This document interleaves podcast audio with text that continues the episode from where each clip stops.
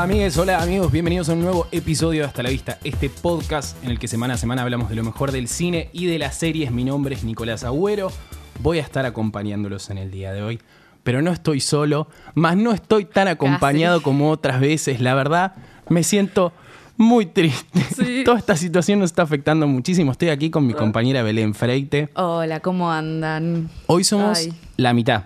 Sí, la mitad literal. La mitad. Bueno, como si fuéramos muchos, pero es raro que sea de dos. Me siento como... Sí, sí, sí, es como que va a haber que llenar muchos baches. Sí, qué bien. Pero nada, le mandamos un beso a Mika que se está recuperando De la fiebre. de una enfermedad muy penosa. Eh, y Mai, que bueno, ella es viajadísima. ella Viajera, es viajadísima. viajera. Viajera, viajera, es la viajera del grupo. Dicen por ahí que estaría arreglando una girita por Uruguay. Viste Mm. que supuestamente es como que en Uruguay cualquiera que cruce el charco de acá a Argentina es como boom. Uh, había pasado bueno, hace poco, ¿eh? no sé si te acordás que Mai nos contó lo de Miranda, que había como No. explotado allá. Que Yo era he como- escuchado babasónicos que había dicho. Ah, babasónicos. sí, como que no va nadie. claro, como que no va nadie, entonces cada vez que va alguien explota. Hay que hacerlo nosotros.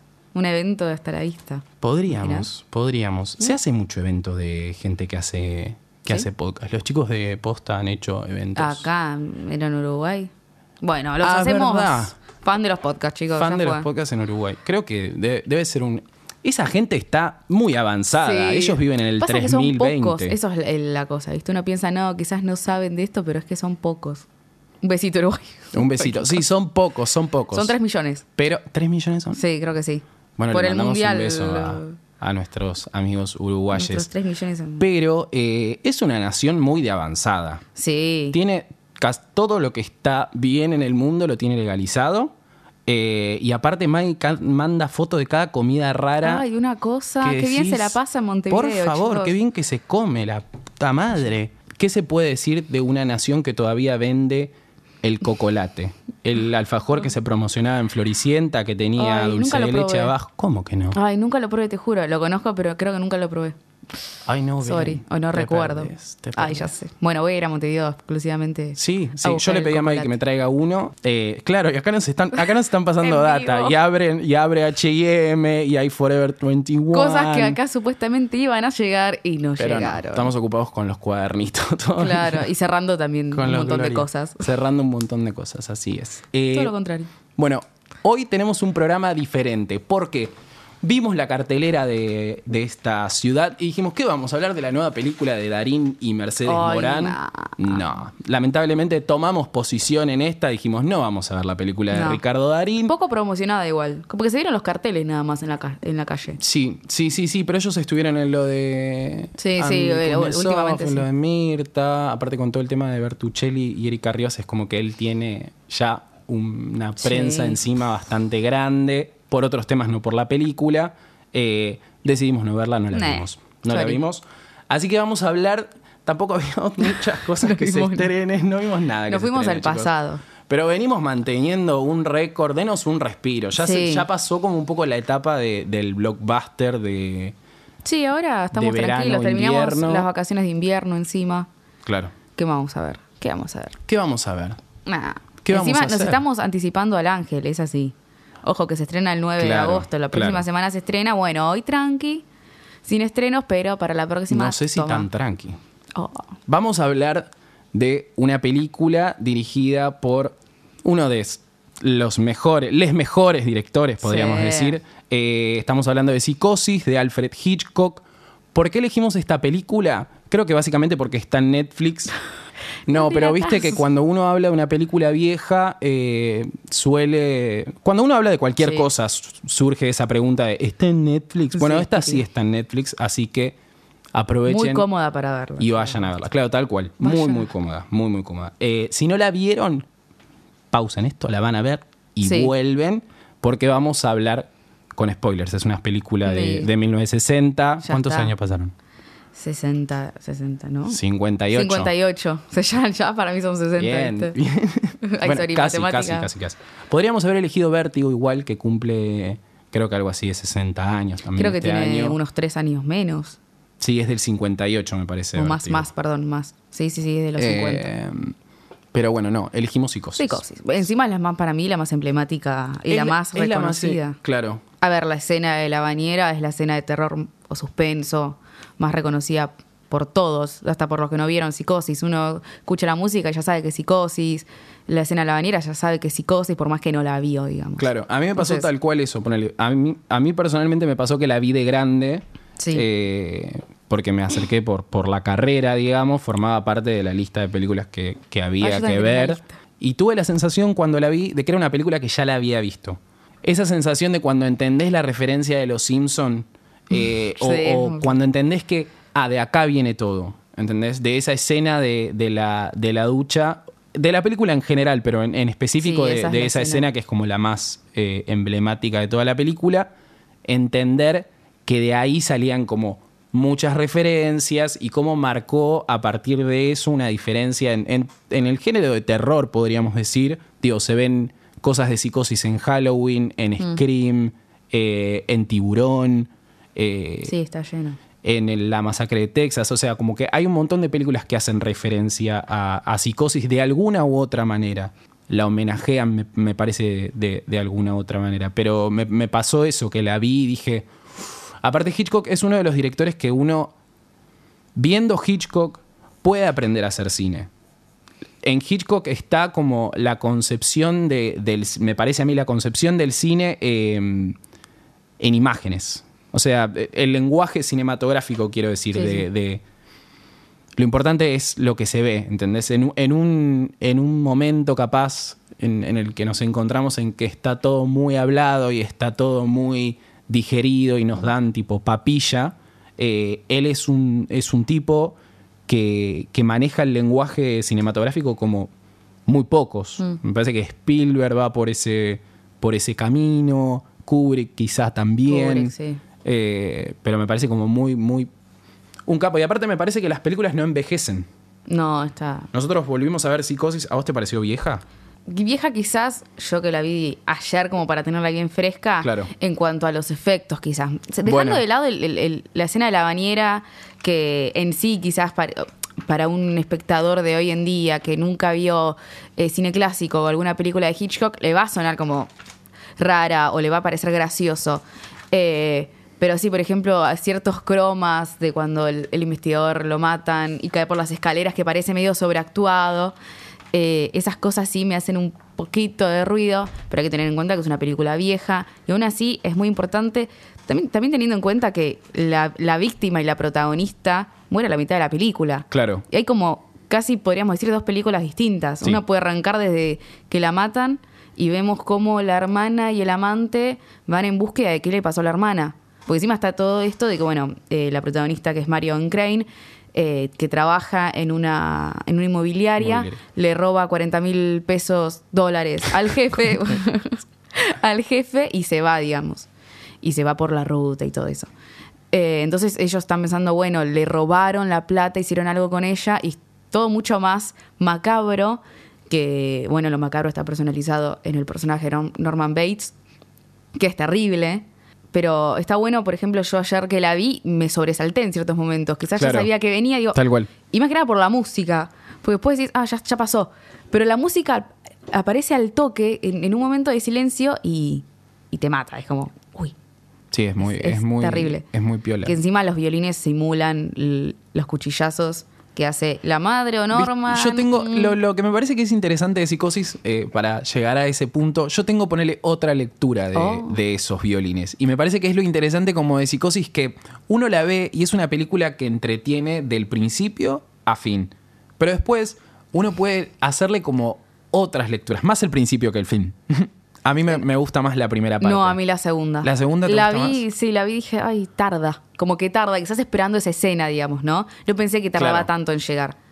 Eh, como que siento que algunas parecen medidas de relleno, algunas escenas. Mm, qué Mm, sí, sí. Mal, mal, me siento re- sí, Alfredo sí. debe estar Re- regocijándose en su tumba. Vos diciendo que metió ahí unas escenas No, como sorry, si fuese un disco de Lali que mete temas agregados. No, pero la primera vez que la vi me re sorprendió y dije, wow, me encanta, la ¿Vos mejor viste lo que película. es eso? La segunda no me, pas- no me pasó tanto eso, pero igual me sigue sorprendiendo, no es que digo, oh, qué mala película, porque no es realmente una mala película, obviamente. Encima está Hitchcock detrás de todo esto. Y Bernard Herrmann. Bernard Herrmann, que es el, el compositor de, de esa música que después...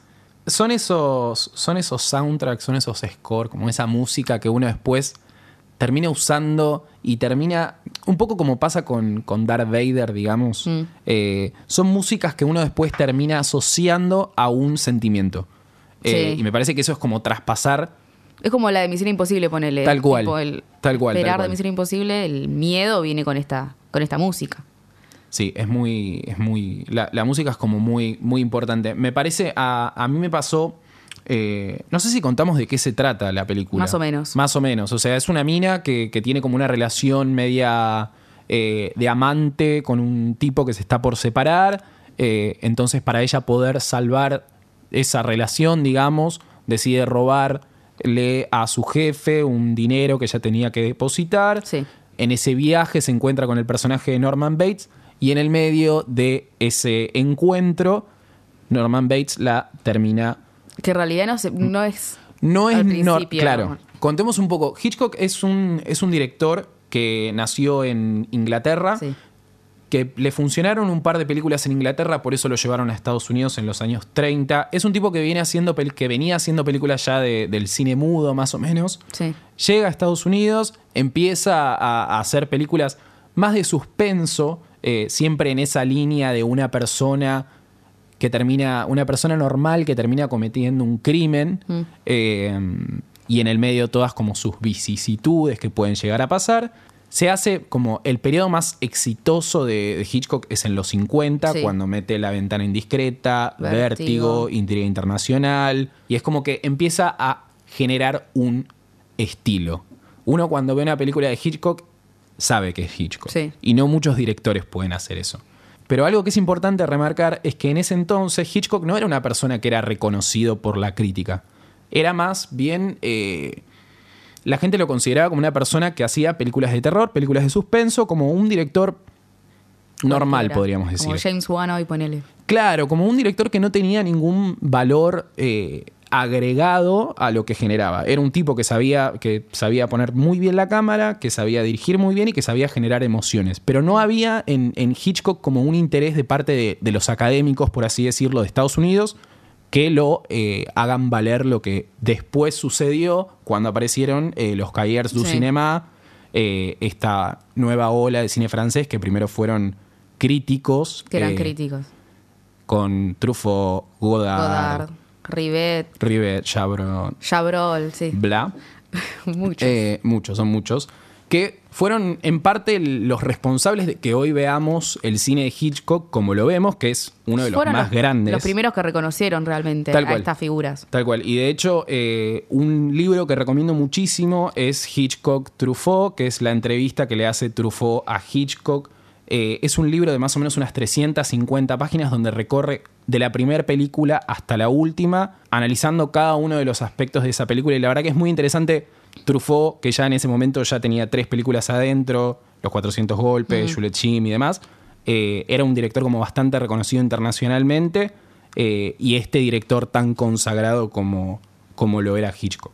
Eh, me parece que Psicosis es una película que él hace en los 60 y hablamos un poquito de lo que pasó en, en- en el medio. Hay una película que pueden ir a ver si les interesa como, como el proceso de producción ficcionalizado de Psicosis, que es la película protagonizada por Anthony Hopkins, que se llama eh, Hitchcock, justamente, con Helen Mirren, que hace Ah. de la mujer Alma, Alma Hitchcock, eh, que eran muy compañeros. ellos. Ella, ella trabajaba con él en todas las películas que hacían. Es una película que él viene de todo este periodo de los 50, de meter éxito tras éxito, y las películas de Hitchcock en ese momento eran como muy estilísticas, puro color, Sí. eh, y como muy elegantes. Y de repente en el 60 él se encuentra, se encuentra con este proyecto de un libro y dice, yo quiero hacer esta película. La hace en blanco y negro porque en parte pone dinero de su, eh, de su bolsillo, podríamos decir. Ah, muy bien. De su bolsillo porque Paramount no confiaba en la, en la película, en el libro, en ese momento, ni en la adaptación que, que él quería hacer. Por eso la película me parece que es tan como... creo- Personal. Sí, creo que es muy, muy personal y aparte menos, no tanta espectacularidad, no tanto elegantismo, más... Sí, venía de Grace Kelly. que Claro, tal cual, tal cual. Veníamos de, de Grace Kelly. De, Y bajamos, no es que bajamos porque no es buena o es menos linda, no. Pero, pero no era es ese tipo de que- estrella. claro, no, Eh, no, no. eh, Janet Leigh que estamos hablando, ¿no? Sí, Janet Leigh. No era, no era Grace Kelly, no, era, no. No. era- no eran ese tipo de, de estrellas que tenían como todo. Encima Grace Kelly, por por lo menos la que más recuerdo yo que es la ventana indiscreta, ya era una princesa en la película. Claro. La mina ya parecía con ese vestido enorme, ya tenía ese tipo de, de elegancia que no, no hay en Psicosis, no hay en Janet Lee, no hay en, en el personaje de Lila, que es la hermana, y menos que menos va a haber en la madre de Norman Bates. Es como mucho más eh, cruda quizás o más macabra en ese sentido, bueno, más que nada en la madre, obviamente, de Norman Bates. Sí, lo que, que me- es un temita eso. Y lo que me resulta interesante es cómo él plantea esta idea de, de, de la madre y de, y de una sociedad americana capaz un poco más trastornada. eh, este personaje de Norman Bates, la madre, todo lo que hay alrededor de, es todo medio extraño porque de esa al familia. O sea, uno cuando ve la película ve que la, la, la cuchillan a Jared Lee, que muere, toda esa escena emblemática, y no sabemos bien quién es porque vemos una silueta. Claro. Al- al principio no asumimos que es Norman Bates. Norman Bates lo ponemos en ese papel de cómplice porque borra las huellas y esconde el auto y esconde todo. Pero no es que vas a pensar, ah, es Norman Bates. Es la madre que no sabemos dónde está ni bien quién es porque no la quiere mostrar. Todo eso que se va develando gracias a Lila, que es la que pone más eh, iniciativa en ir a buscar a su hermana y saber qué pasó. Y también gracias a ella que descubrimos a la madre. Que en realidad lo que era la madre supuestamente era el cadáver. Chun, chun. Esa, esa parte es terrible. Esa parte es terrible. Y la parte de la Debe ser la mosca mejor también. mí. La Ah. última, el último plano. hay que ¡Qué hablar- creo que hay que hablar de Anthony, Anthony Perkins. La verdad, la, eh, la actuación que mete Es este chabón es espectacular. Sí, la verdad que sí. No tiene desperdicio de ver y volver y volver y volver a ver. Hay como cada detalle. Es que eh, la última carne para mí ya vale todo. La Sí. última, o sea, que generes una escena para mí de terror tan tipo fría y macabra, con un plano de un, de un tipo, con una cara, con ese ojo, y encima esa voz en off, es como, uf, ya está. Sí, sí, sí. Es aparte, terrible. Es tan simple pero tan efectiva que, que me parece que merece un aplauso. Muy bien, muy bien. Bravo, Norman bravo, Bates, Anthony, Perkins. Eh, que no, quedó igual en eh, son todos personajes que quedaron actores que quedaron con esos personajes no es que hizo después algo como mucho más relevante que Psicosis porque encima es muy difícil también hacer algo más relevante, Más relevante que Psicosis, claro. y Janet Lee también onda quedó petrificada en esa escena chau ese grito es el grito Fuiste Janet Leigh. que encima es la madre de Jamie, Jamie Lee Curtis, Curtis, que también eh, protagonizó Halloween, que es como otro hito del, del Sí. cine de terror de los 70. De los que- 70, que, es como- muy tipo, que sea la madre. Y hace poco hizo una escena en, en La serie sí, en es- Scream Queens, eh, muy, muy piola. pero puedes ver la imagen tipo de ella como gritando Sí, sí, sí. Eh, a mí lo que me parece interesante de, de Psicosis, eh, si no hemos dicho mucho ya de Sí. Psicosis, porque tiene tantas cosas, y yo creo que es una película que, que vuelvo a ver eh, bastante seguido. Ahora la vi dos veces para, para el episodio del día de hoy, veces, yo una. pero me gusta volver a, a revisionarla como para encontrar Nuevas cosas, nuevas, tal cual. A mí lo que me parece como interesante de, de Psicosis, en términos narrativos podríamos hablar. Oh, toma me mata porque yo me quiero hacer el serio, pero no me la creo. Entonces me echo para Nos atrás. reímos. Pero quiero decir, eh, lo, que, lo que le encontré en estas últimas veces que lo vi es la forma que está bien. Hitchcock era un director que jugaba mucho con la audiencia y con sus sentimientos. Psicosis, la, la primera hora de Psicosis, es en parte eso. Y me parece que a mí lo que me interesa es cómo el chabón va jugando con las líneas narrativas de cada uno de los personajes que nos llevan a la escena de la ducha. Porque en definitiva el personaje de Marion Crane Sí. es una mina que necesitamos para que nos lleve hasta el Bates Motel. sí Porque el protagonista, la- la- el protagonismo de la película está como un poco dividido entre, entre Norman Bates y Marion Crane. Porque a partir de la, de la mitad de la película en adelante, no parece no apare- obviamente no aparece porque está muerta, pero digo, hay como cierto cambio del punto de vista de la película. Nosotros arrancamos, por ejemplo, con una escena donde la cámara va desde la ciudad de Arizona, se mete en una ventana, no sé si Sí. te acordás esa, esa secuencia, y empezamos a ver este, a esta pareja de manera como muy bowcherista, podríamos decir, eh, en la que nosotros mm, espiamos su realidad y demás. A medida que la película va avanzando, Hitchcock lo que va haciendo es comprometerse más con el punto de vista de Marion Crane. De ahí la escena, por ejemplo, de El auto, donde ella empieza a escuchar los pensamientos Sí. de la gente. La lluvia, que un poco significa como esta idea de que ella no puede pensar bien. E inclusive el momento en el que nosotros llegamos al, al- al Bates Motel, eh, hay como cierta superposición de las líneas narrativas de estos personajes. Porque cuando nosotros llegamos al Bates Motel, nosotros venimos eh, armando como. El chabón viene armando como toda una narrativa alrededor de Marion Crane. Cada vez se va volviendo más subjetivo. Inclusive eh, hay un plano en particular donde el policía la para a ella. Sí, Y es una subjetiva directamente de ella, donde el policía nos mira a nosotros. sí, sí. Entonces me resulta como muy interesante cómo el chabón da vuelta a las cosas. Cuando nosotros arrancamos la película siendo los que espiaban y siendo los que mirábamos, como cuando la película va avanzando desde el punto de vista de Marion, somos nosotros los que nos comprometemos con ella y en parte nosotros somos ella. Somos los espiados. Y por eso sentimos como esa sensación de. Ay, ay, ay, ay. Y obviamente la música de Herman ayuda muchísimo. eh, pero cómo va avanzando en esa, en esa subjetividad que se detiene en el momento en el que aparece Norman Bates. Porque cuando aparece Norman Bates, hay como. Inclusive esto es, mu- es muy interesante verlo desde los planos, porque comparten en sí un plano en especial cuando ella llega al, al Bates Motel y después nosotros volvemos sobre Marion Crane. Eh, quiero, quiero tratar de decir esto de la, de la manera más clara como para que se entienda por qué creo que, que vamos de una narración a la otra. E inclusive por qué culmina la, la, la escena de la ducha de la forma en la que culmina. Nosotros llegamos al Bates Motel y seguimos siendo Marion. Pero empezamos a conocer a este tipo, Norman Bates, y por primera vez en toda la película dejamos a Marion y nos metemos con otro personaje. En especial cuando en la escena en la que ella se decide irse hacia su habitación y él la espía. Sí. Nosotros somos ahora Norman. Estamos espiando a esta chica Marion Crane. Estamos viéndola desnuda como la vimos al principio de la película, pero no tiene el mismo efecto. Porque no, está, no es un objeto de. Es un objeto de deseo, pero es un objeto de deseo de este personaje que nosotros sabemos que está trastornado. Sí.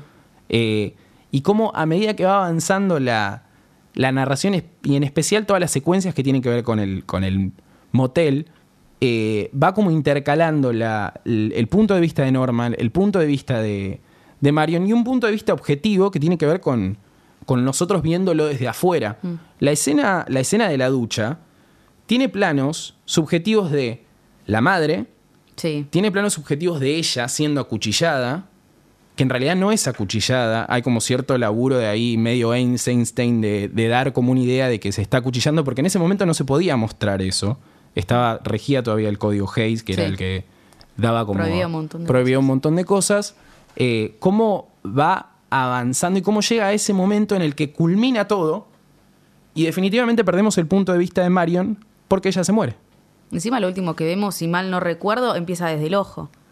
Claro. Ella se cae de la bañadera intentando agarrar la cortina, cae al piso, digamos, del baño y empieza un plano que se va abriendo con ella con, desde el ojo de ella. Sí. Y bueno, ella después, obviamente, muerta, obviamente. Y aparte es como muy interesante. Eh, a mí me pasó que a partir de que muere ella, en, en la, en el momento en el que él empieza como a tratar de, de- de salvar esta situación, porque hasta el momento entendemos que es la madre la que lo acuchill- la acuchilló. Encima Norman cuando vuelve supuestamente la madre a Claro. la casa le dice, ¿qué hiciste? ¿Qué hiciste? Sangre, sangre. A partir de ese momento estamos comprometidos con Norman. Sí, sí, sí. Queremos que Norman termine de limpiar todo para poder solucionar eso. Y no nos calmamos, o sea, no, no te baja ese nivel de. que esto es el suspenso del que habla Hitchcock en este libro y en un montón de lugares más. La diferencia entre suspenso y sorpresa. Que si yo, por ejemplo, estoy filmando algo y te digo a vos, como espectador, que acá abajo de esta mesa hay una bomba que va a explotar dentro de cinco minutos, vos vas a mantener cinco minutos de puro suspenso, a diferencia de la sorpresa, si yo no te digo nada y de repente explota, explota. sí. Tenés unos segundos de sorpresa contra cinco minutos de suspenso. Él era el maestro de ese suspenso. Y la verdad Qué interesante lo que Qué, acabo de qué decir. cosa, ¿eh? Ay, Yo- habla vos porque me agoté. Se cansó. Igual yo no había pensado tanto de esa forma, la primera etapa, como te dije, me, me pareció un poco aburrida. Pero tenés que leer el libro vos, Ay, mamita. sí, encima lo tengo un poco ahí prestado de Maggie. No sé si se lo devolví o lo tengo todavía. Pero es del hermano, ¿no? Sí, es del hermano, encima, re mal.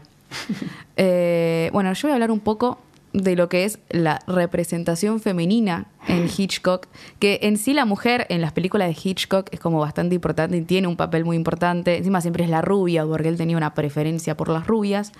Y en esta película tenemos tres personajes femeninos principales que son Marion, que es la protagonista, eh, Lila, que es la hermana, y la madre de Norman Bates, que es medio como ambiguo, si eso no es, digamos. Bueno, la primera que conocemos es Marion, que es la que roba el dinero y termina siendo asesinada por Norman. Y a partir de que la matan, aparece como, como una de las protagonistas, porque acá creo que comparte el protagonismo Con otras, con, con Sam, que es el novio, y el investigador, que aparece un poquito, pero tiene su momento de protagonismo Claro. eh, aparece Lila, que, que es la que quiere investigar qué le pasó a la hermana y es la que tiene la iniciativa a la hora de ir a buscarla. Por ejemplo, en un momento el investigador deja de contestar porque había ido a hablar con Norman, era medio como dubitativo en responder, no, no tenía muy bien en claro tampoco, dudaba de Norman, vuelve y ahí es cuando la, ma- la mata la madre, entre comillas, y no se sabe más nada de él. Entonces ella empieza a sospechar y es la primera que dice, vamos, vamos, vamos. Eh, y quería ir ella encima, porque Sam le decía, no, espera, voy a ir yo a ver qué onda, vos quédate acá. Claro. Pero ella quería sí o sí ir a ver qué, había pasado. Y el tercer personaje femenino que aparece es el de eh, la mamá de Norman Bates, que como dije, siempre la vemos eh, como una silueta, vemos que camina ahí a lo lejos en esa mansión media como aterradora Sí. pero no sabemos muy bien qué pasa, eh, cómo viene, cómo es la relación entre ellos, se llevan bien, se llevan mal, es como medio raro todo lo que pasa entre ellos eh, y nunca le vemos la cara encima, nunca No. le vemos la cara. Es más, cuando la- abre la cortina y es como un claro oscuro, digamos, no le, no le podemos ver bien la cara, más allá de que tiene un plano Sí, eh, cercano. cuentan, cuentan de esa escena que la, la, la doble que hacía de la madre en ese momento eh, no lograban que no se le vea la cara, entonces se la pintaron toda de Ah, mirá, negro. no sabía eso. Para que en esa escena, cuando ella corre la cortina, no se le vea la cara. Claro. Eh, encima, bueno, eh, hay como tres actrices creo que hacen la voz de, de la madre, no hay una sola. Ah, Sí, no sabía. Que encima hay una de ellas que vuelve a aparecer en Psicosis 2. Que- Bah. sí, que no sé, esa yo no la Ni vi. lo intenté. No Intenté int- ver la, no, me da de, cosita. la de Lars Montrier, que no sé si es la 2 o es la remake de Psicosis. Julianne Moore? Sí. Mm, tampoco me llama, pero creo que no le Eh, fue muy bien tampoco. Pero no, no, no le fue muy bien. Eh, bueno, y al final de la película terminamos de comprender qué pasa con el papel de la madre.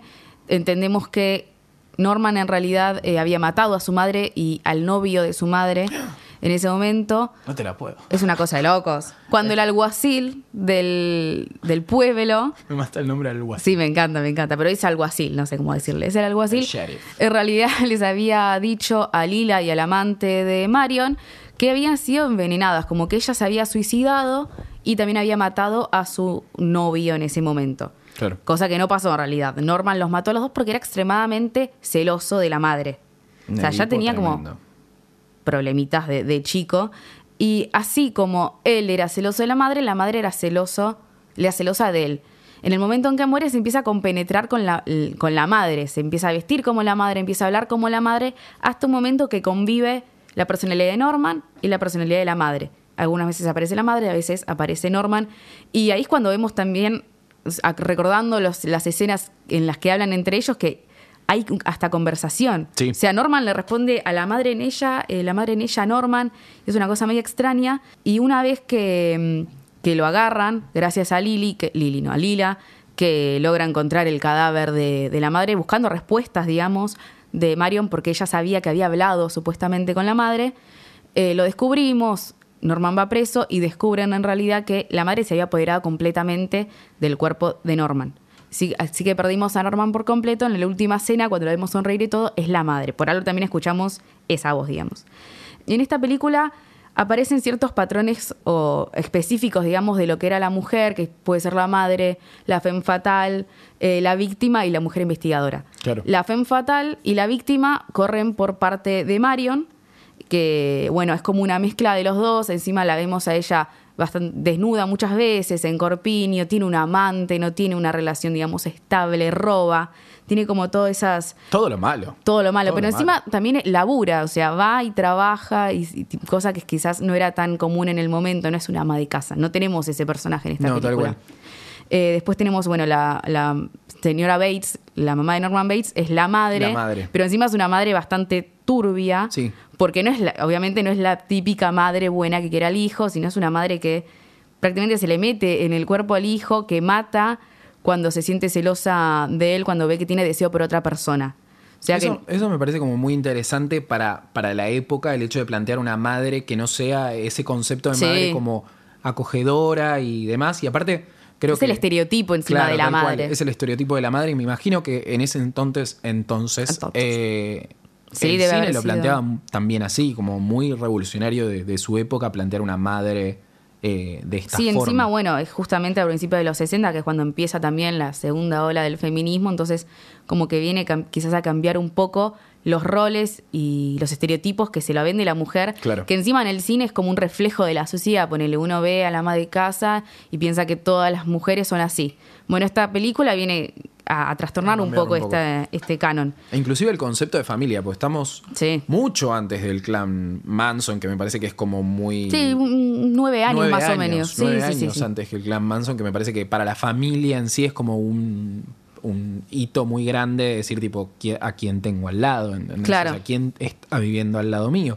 Y me parece como plantear esta familia medio disfuncional, pero a la vez también bastante psiquiátrica. Sí. eh, muy interesante. Que encima, bueno, salió una serie hace unos años que ya terminó, que es Bates Motel, ¿no? Sí, terminó con Rihanna haciendo de María. Ah, sí. No vimos nada, yo no vi. Yo no vi nada, la quiero verlo, ver, sí. quiero- tengo ganas de verla porque no me acordaba de todo, toda la historia previa que plantea sobre el final este, este psicólogo, psiquiatra. Sí, que viene a explicarnos, en- o sea, viene a explicar a los personajes que no entendían Claro, qué no pasaba y a nosotros qué es realmente lo que estaba pasando. Eh, pero sí, bueno, está con Freddie Highmore, que ya tiene bastante cara de psicópata. No lo conozco. No, me estás jodiendo. ¿Nunca No. viste Charlie la fábrica de chocolates? No. Bueno, y Vera Farmiga, que besito, la amo. Vera Farmiga me cae bien. La amo mal.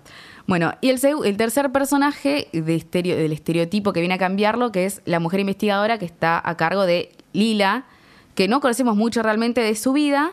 Bueno, para mí lo interesante de ella es que es ella, como dije, la que da la iniciativa a ir a buscarla y la que va a buscar encima a la, a la madre, como que se pone en peligro ella.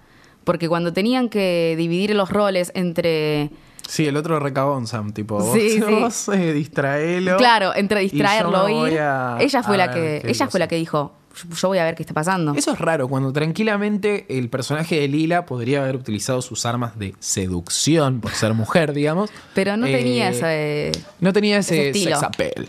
No, eso no, no. puede ser, eso puede Era ser. como muy pacata, pero a la, a la vez se iba y se mandaba a la mansión esa, anda a mandarte esa mansión. Sí, alto miedo. Y algo muy interesante eh, que me parece del final final, cuando justamente eh, vemos cómo se acerca la cámara la cara de Norman, la madre, como quieras, eh, cuando termina ese plano, ¿viste el fundido que hay? Se ve la cara de la madre. Ah, ¿se ve la cara de la del madre? cadáver. Ah, no. Muy poquito y después cambia a cuando sacan el auto del pantano o algo así. Se ve un poquito y es como quizás una analogía de, bueno, ya está. Desapareció Norman, y es- Norman. Y, es, la madre. Nos vimos, nos vimos, Norma. Bye, bye. Eh, sí, me parece como muy interesante el, el rol de, de la mujer en general en, en Hitchcock, porque Sí. sabemos de algunos problemas que había tenido en su momento con alguna que otra actriz, pero también sus protagonistas siempre fueron como grandes mujeres del, del cine clásico. Sí.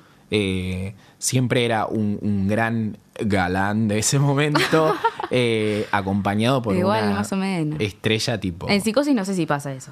En Psicosis no, pero bueno, te estoy hablando de tipo Hitchcock de los 50. James Stewart aparece, Cary Grant, creo, Cary ¿no? Grant también. eh, Sí, eran los galanes. los galanes de ese entonces, que yo me los confundo a todos. Sí, ¿no? Tipo Clark Gable, Clark Cary. Grant y James Stewart es como que cuál es cuál. Fue como el Tom Hanks El único que no me confundo es a fucking Humphrey Bogart. Ah, no, sí, es inconfundible.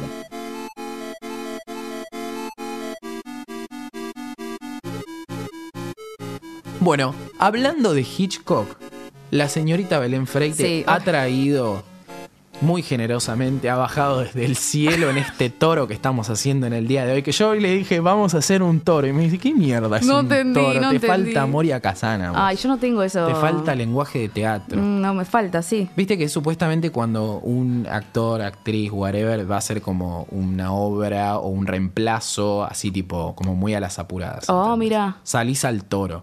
Yo siempre lo quise decir, así que ahora lo digo. Bueno, sería el toro, sí, porque esto lo hice a nada.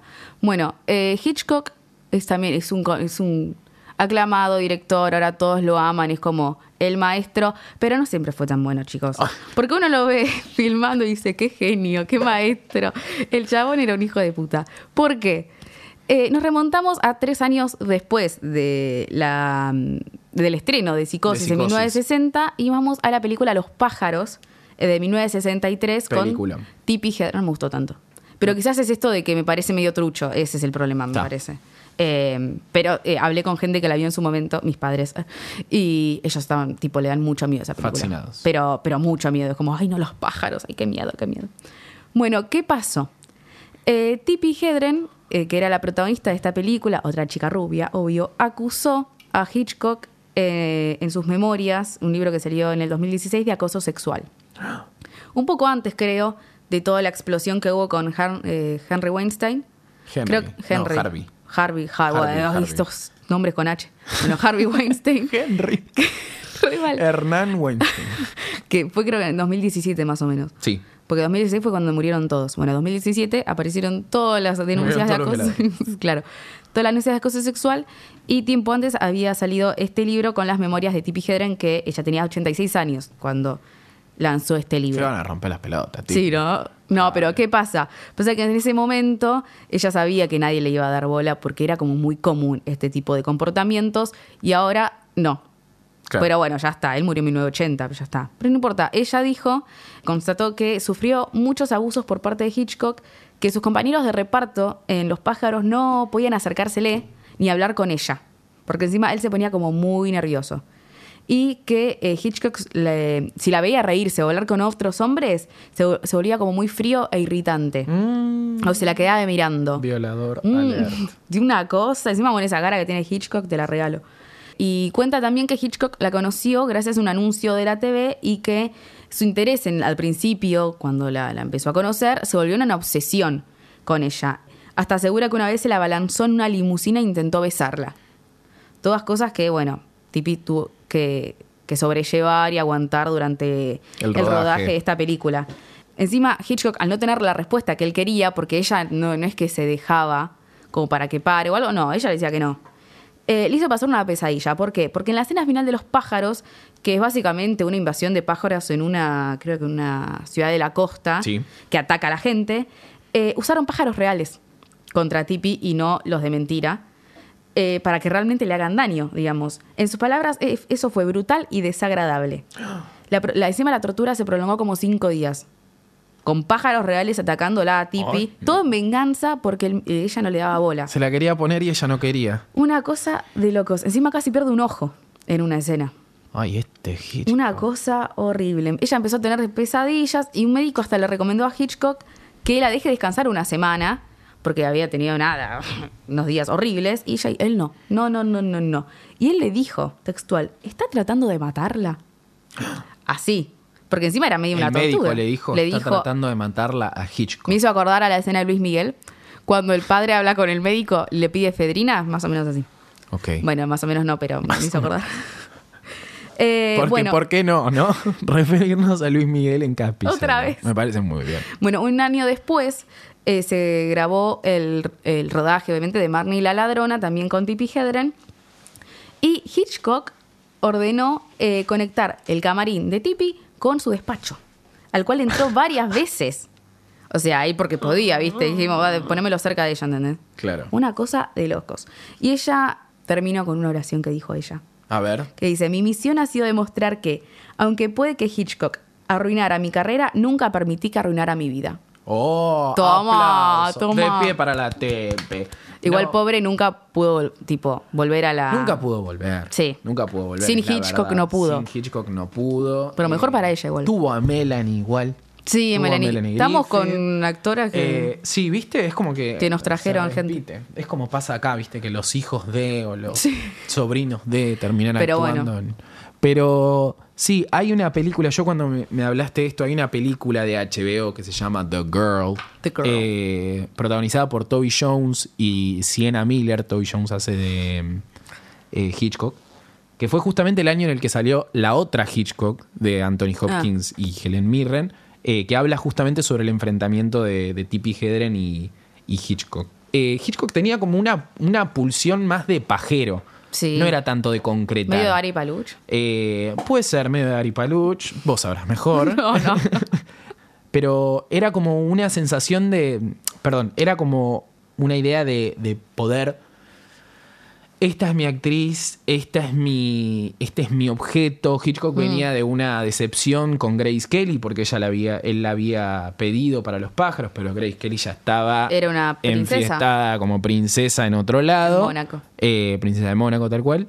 Entonces, eh, aparece esta, esta Tepe y mm, es como que empiezan a tener como esta relación, más del lado de Hitchcock, obviamente, Sí. un poco eh, psicópata. Eh, por esta, esta idea de que Hitchcock quería como poseerlas. Básicamente. Pero no, no se muestra, por lo menos en la película, y por lo que se dice, no en un, en un ámbito o en un lugar sexual. Obviamente siempre tiene que ver con una, con una relación de poder. Eh, pero no sé si tenía que ver mucho esta, esta situación con, con algo sexual, sino más bien de, demostrarle que, que él era el, el- el poronga en el set, digamos. El que mandaba, digamos. El que mandaba. Sí, me parece raro que ella haya aceptado seguir con Marnie. Porque de hecho se cuenta que en el, en el rodaje de los pájaros ella medio que casi pierde un ojo en, Sí. en esta escena que vos mencionas muy correctamente. Gracias. Entonces es como, fue como heavy. Y no sé, quizás ya tenía entonces. el contrato, sabía que sin Hitchcock mucho más no podía hacer, que finalmente es lo que pasó, pero es medio.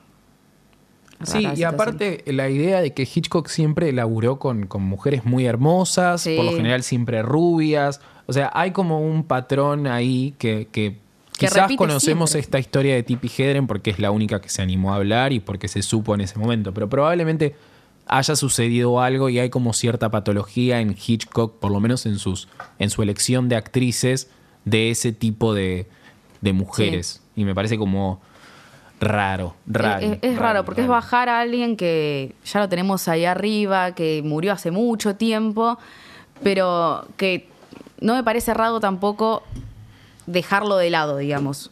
Como para mí que hay que juzgarlo y ver, tipo, que esto no se repita ahora tampoco, porque No, está bien, esto cual. pasó antes, ya está. Era en un momento en que quizás no, no, era- no estaba tan teni- tenido en cuenta que era acoso sexual, era visto como normal, pero no hay que hacernos los boludos ahora, digamos, con esto. No, no, obvio. Y hay obvio. que recordar también que Hitchcock, por más maestro que era, hacía estas cosas. Weinstein, por más maestro que era al producir películas, también hacía otras cosas.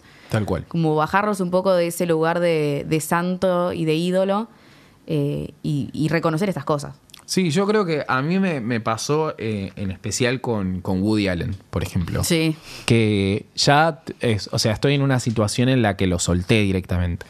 Eh, pero porque creo que porque sus, el cine que hace ahora no me gusta Sí, no, igual sí. y demás, eh, se vuelve como cada año es más mediocre, mete de vez en cuando alguna, tipo Medianoche en París Mm. o ese tipo de películas, pero me parece que hoy en día es como importante eh, tomar posición.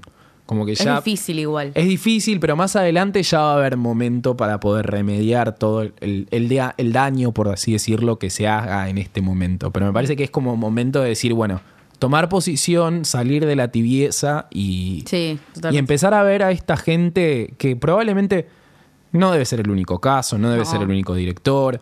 eh, de Bueno, esa Roman época, Polanski. Roman Polanski, de esa época y de más adelante, o sea, de los 70, entre Spielberg, Coppola, Sí, ¿qué también sabes? debe haber alguno. Eh, digo, acá en Argentina también. Entonces, como empezar a, a ver esas cosas me parece como importante. Totalmente. Bueno, Ya está. ay, por favor, me agoté, John. Está con nosotros Qué el señor John. sí. ¿Cómo es tu apellido, John? Buis, ¿no? Buis, sí, Buis. como Luis, pero con B larga. Ah, O sea, ahí siempre está. lo aclaro así. John Ah, Buis, que está en los controles. Le mandamos un, Gracias. un saludo a nuestro compañero Nicolás de Serio. Pero hoy lo tenemos al, al John, el, el- el señor que ha armado todo este lugar. Hermoso. Esto- Somos una dupla, ¿viste? Que siempre dice John Sí, y sí, Nico. John y Nico, somos Nico y casi un John. dúo. Nosotros le agradecemos a, a- a Nico, pero tam- ahora te vamos a empezar a agradecer a vos también. John y Nico, Nico y John. Me gusta. Está bueno. Cuanto más rápido lo decís, mejor suena. Eh, bueno, muchas gracias, Belu, por haber No, venido en el día a de hoy. vos. Qué- qué toro tarea. que hemos hecho. Qué toro, qué toro.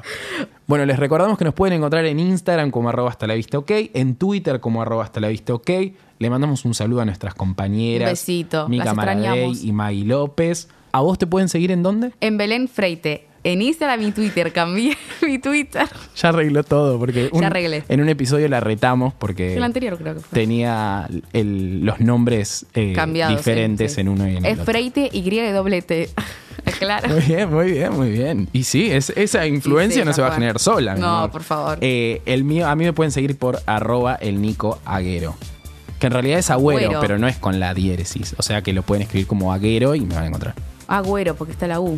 Igual. Decí, la, es- decí la U, pero porque si no, uno pone agüero. Y, Ah, eh. vos decís. Bueno, pongan el Nico. Agüero. Pongan cualquier cosa, me van a encontrar por ahí. Busquen. Por hasta la vista no se encuentran Por seguro. hasta la vista, tal cual. Y si no quieren, no nos encuentran. No hace falta tampoco. No andemos rogando seguidores, te lo pido por favor. Bueno, muchas gracias a todos por estar del otro lado. Nosotros nos volvemos a escuchar la semana que viene. Nos despedimos y les decimos hasta la vista.